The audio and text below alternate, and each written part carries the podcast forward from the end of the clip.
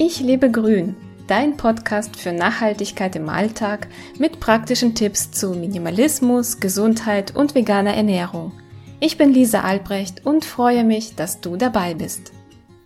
Alltag pur. Bettlüften, Badputzen und Zahnhygiene. Ich möchte dich tiefer in meinen Alltag blicken lassen und über Dinge reden, die mir oft für einen Beitrag zu unspektakulär sind.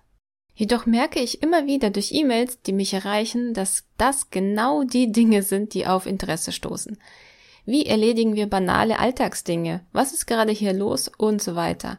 Schließlich steckt jeder in der Routine des Alltags und möglicherweise gibt es für dich heute neue Impulse auch von meiner Seite. Im Schlafzimmer nach dem Aufstehen. Direkt nach dem Aufstehen kümmere ich mich gleich um das Schlafzimmer.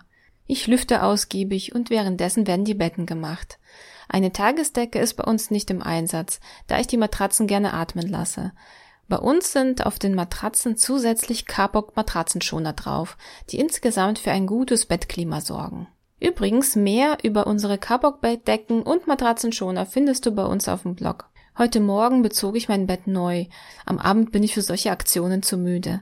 Ich freue mich, wenn ich morgens das Schlafzimmer so verlassen kann, wie ich es am Abend vorfinden möchte.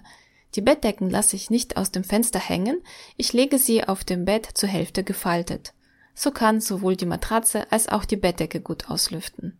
Jemand hat mich auch auf Instagram gefragt, warum ich meine Bettdecken nicht aus dem Fenster hänge. Es geht einfach darum, dass ich nicht möchte, dass sie dreckig werden. Die Fenster müssen ja super sauber sein.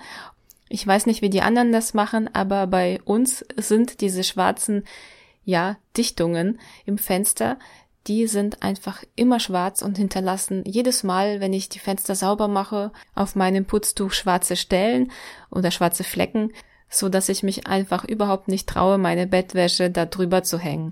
Und natürlich muss man das Fenster im Blick behalten, wenn es regnet oder wenn es plötzlich spontan anfängt zu regnen, dass ich einfach da bin und ähm, das Ganze wieder reinhole. Das ist mir zu anstrengend, zu stressig und zu aufwendig und deswegen habe ich die andere Variante. Ich verwende gerne einen Korb, um Dinge ins Schlafzimmer und aus dem Schlafzimmer zu transportieren. Wärmflaschen, Wasserflaschen, Bücher, Kleidung und so weiter wird im Erdgeschoss eingesammelt und in den ersten Stock gebracht. Und sonst hat man oft gar nicht genug Hände für alles und wir haben eine recht steile Treppe. Und das gleiche dann auf dem Rückweg. So kann ich die Sachen gut transportieren und mir fällt auch nichts runter. Das Badezimmer am Morgen. Im Bad angekommen, mache ich mich gleich fertig. Ich mag am Morgen immer richtig angezogen sein. Einen Bademantel oder noch im Schlafanzug zu bleiben, finde ich nicht besonders praktisch.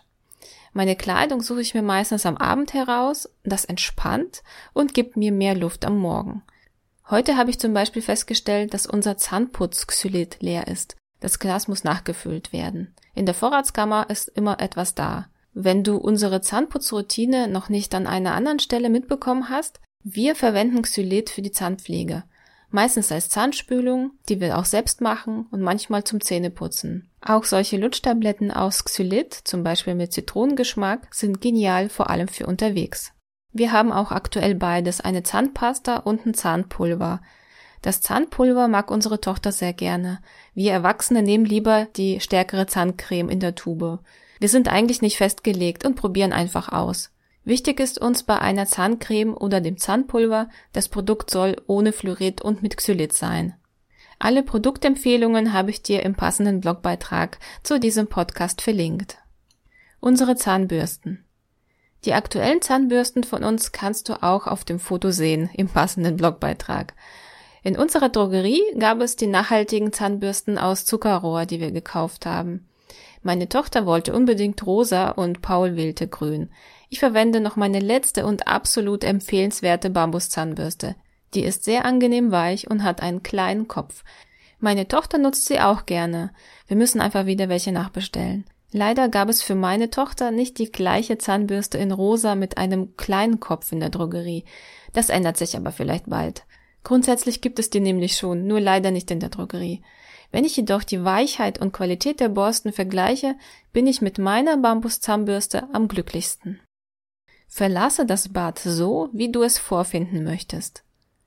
Auch im Bad habe ich mir angewöhnt, vor dem Verlassen einen Blick auf den Gesamtzustand zu werfen. Denn so sieht es immer recht ordentlich aus. Heute putzte ich kurz das Waschbecken und auch die Dusche, aber nur unten. Dabei wirklich nur ganz schnell, es geht um die groben Sachen. Neulich kam ein Päckchen bei uns an und ich wunderte mich ein bisschen über den Inhalt. Wir bekommen zwar regelmäßig Testprodukte, auch unaufgefordert, zugeschickt, aber noch nie Reinigungsmittel zum selbermachen. Ich habe die leere Flasche aber nicht mit den beigelegten Putztabletten für die Küche bestückt, die man im Wasser auflösen kann, sondern einfach zu meinem Hausmittel Apfelessig gegriffen. Dazu kommen noch einige Tropfen ätherisches Orangenöl und natürlich Wasser. Fertig ist mein Badreiniger, er ist sehr wirksam gegen Kalk. Und unser Wasser ist hier sehr kalkhaltig. Die Sprühflasche aus Glas, das kann ich schon mal sagen, macht einen hochwertigen und ordentlichen Eindruck. Und sie sprüht sehr gut und ich hätte gerne noch mindestens eine, dann aber auch wirklich für die Küche.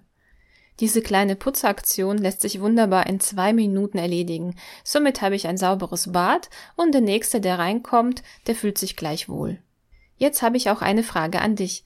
Wie machst du eigentlich die Abflüsse im Bad und in der Küche sauber? Vielleicht hast du für mich einen nachhaltigen Tipp, den ich ausprobieren kann. Gerne berichte ich dann hier auf dem Podcast oder im Blog, was bei mir am besten klappt. Kennst du schon unseren kostenlosen Newsletter? Dann bekommst du regelmäßig Tipps, wie dein Alltag nachhaltiger, gesünder und einfacher realisiert werden kann. Auch die neuesten Beiträge werden zusammengefasst dargestellt. So bleibst du immer auf dem neuesten Stand. Ich freue mich auf dich und bis bald. Du hast Lust bekommen, dein Leben in die Hand zu nehmen? Besuche meinen Blog unter www.ichlebegrün.de.